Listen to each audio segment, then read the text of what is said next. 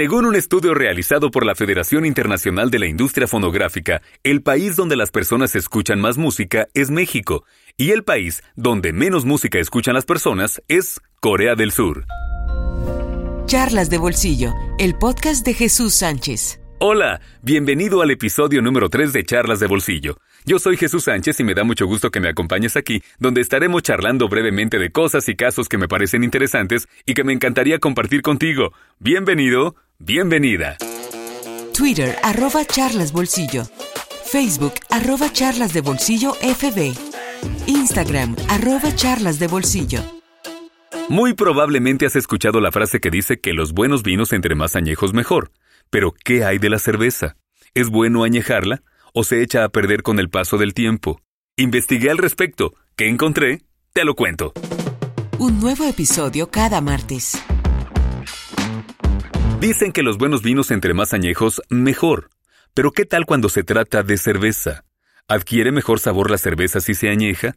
¿Es recomendable añejarla? Para responder a esta pregunta, decidí consultar información publicada por la Cámara de la Cerveza y la Malta de México y encontré cosas muy interesantes. Hay cierto tipo de cervezas que definitivamente se deben de consumir frescas, como la cerveza IPA o IPA aromática como se le llama en algunos lugares, las lagers o las de trigo. Por otro lado, las obscuras, y sobre todo las que tienen un grado elevado de alcohol, son las que más se benefician del sabor del tiempo. Pero ¿cómo saber cuáles cervezas contienen más alcohol que otras? Una opción es probándolas, por supuesto. Pero la otra es leyendo la etiqueta. En las bebidas alcohólicas encontrarás impresa la graduación de alcohol, lo cual no es otra cosa sino el porcentaje de alcohol que contienen. Entendido esto, hagamos algunas comparaciones. Las cervezas bajas en alcohol rondan los 3 grados. Las más comunes contienen entre 4.5, 5 y hasta 6 grados pero hay cervezas que contienen 7, 9, 25 y hasta más de 40 grados de alcohol. ¡Qué barbaridad! Que supongo, estas últimas bien podrías tenerlas en el refrigerador o en el botiquín para curar heridas. Imagínate 45 grados de alcohol. Ahora bien, no te dejes engañar. El hecho de que una cerveza sea oscura no significa que necesariamente tenga una alta graduación de alcohol, sino que los granos con los que fue fabricada se tostaron y por eso adquirió ese color. Así que efectivamente, sí hay un cierto tipo de cervezas que pueden añejarse, pero no todas. La mayoría de los productores fabrican y embotellan o enlatan su cerveza para ser consumida prácticamente de inmediato, y no para añejarse. Pero si decides hacer el experimento de añejar algunas cervezas, aquí van algunas recomendaciones que debes de considerar. Número 1. De preferencia añeja botellas de más de 750 mililitros. Número 2. Cuando las almacenas, manténlas en posición vertical, paradas, en especial si se trata de cervezas con tapa de corcho. La razón es que al estar el corcho en contacto con la cerveza por tanto tiempo, éste podría encoger y podría dejar entrar oxígeno a la botella, lo cual alteraría el sabor de la cerveza. Y número 3. Para almacenar las cervezas, elige un sitio con una temperatura templada, con un ambiente húmedo y donde no le entre la luz.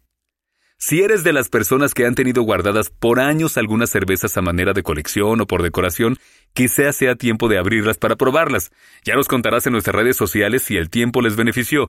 Recuerda no excederte y siempre, siempre beber responsablemente, aunque suene a comercial.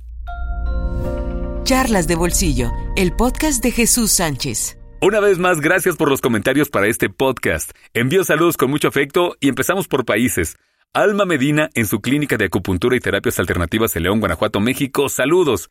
A Fátima Gómez Sánchez y al profesor Alfredo Vargas, saludos y gracias por compartir el podcast. A Beatriz López y a todo el personal del Centro Comercial Altacia en León, Guanajuato, saludos también. A David Castañón Hernández y a su prima que laboran en una farmacia en la ciudad de Santiago de Querétaro, les enviamos saludos también. En Estados Unidos, saludos a Karina Justice en Chicago, Illinois. A Daniel Martínez Pérez en Manhattan, Nueva York, que no se pierde el podcast cada martes. Y saludos a Karina Quispe en Lima, Perú.